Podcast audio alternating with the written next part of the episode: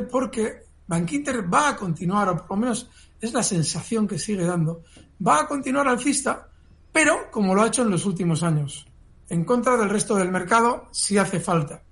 Entonces, Bankinter es un valor para eh, tenerlo a modo ahorro y tranquilo en la cartera.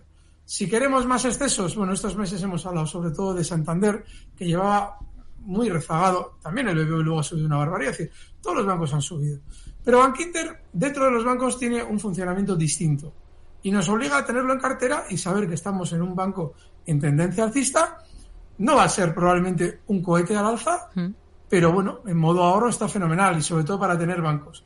Dicho esto, a la hora de tener una estrategia en el valor, pues fíjese, el stop que le puede fijar a Bank Inter ahora mismo es el 6,05, cotiza en 6,50. Y mientras tanto es un valor para seguir dentro, está muy bien.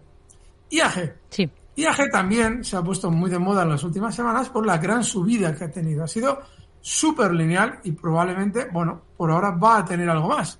Estas zonas de 2 euros con 0,5, 2,10, probablemente lo veremos. Así es que, bueno, yo lo aguantaría todavía algo más. Si quiere un stop para esa posición, eh, bueno, pues por ahora habría que tener el 1,85.